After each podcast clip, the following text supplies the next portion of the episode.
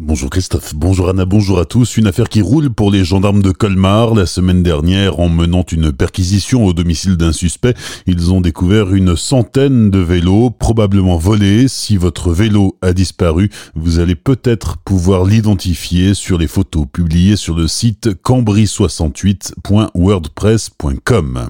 Manifestation de gilets jaunes hier devant la préfecture du Haut-Rhin à Colmar à l'appel du mouvement national. Les groupes locaux étaient mobilisés pour rappeler leurs revendications.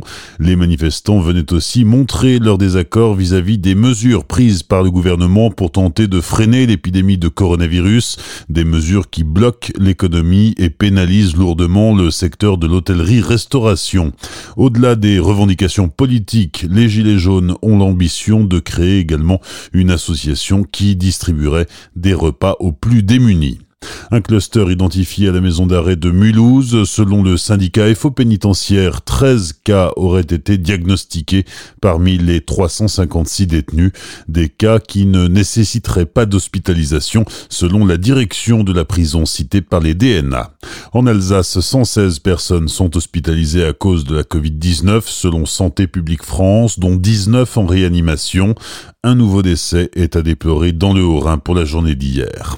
Première représentation Corona compatible hier soir au Tanzmatten de Célesta, un spectacle proposé dans le cadre du festival Vos oreilles ont la parole, organisé par les deux conseils départementaux alsaciens. Une chance pour la commune, selon Éric Capot, adjoint à la culture. Célesta a l'opportunité d'accueillir ce festival euh, Vos oreilles ont la parole cette année pour ses 10 ans. Et c'est pour nous euh, une source de satisfaction, d'autant plus que la période que nous vivons euh, met vraiment à mal la culture. Et c'est dans ces conditions que les artistes ont fait preuve de créativité en proposant pour Célesta un spectacle unique en son genre, une performance compte Corona compatible, c'est-à-dire une performance en driving. Concrètement, vous vous garez sur le parking, vous allumez votre autoradio et vous regardez le spectacle proposé par le Gasoil.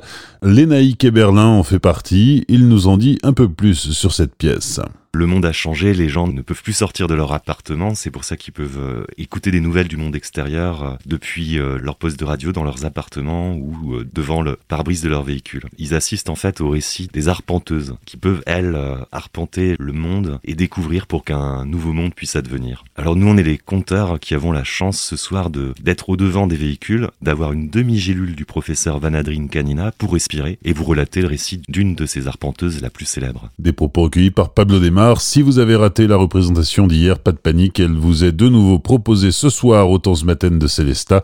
Renseignements et réservations sur acc.bdbr.bas-rhin.fr.